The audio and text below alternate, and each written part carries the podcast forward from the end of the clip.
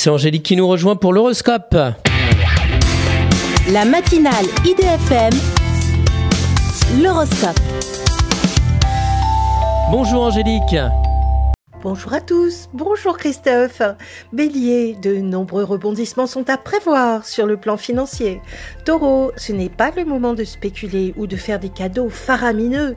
Gémeaux, attention à vos concessions vis-à-vis de l'argent ou de votre authenticité.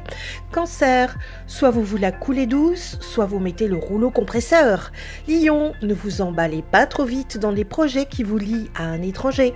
Vierge, privilégiez les projets sur le long terme pour stabiliser votre secteur pro. Balance, un déménagement est à réfléchir pour le bien-être de vos enfants.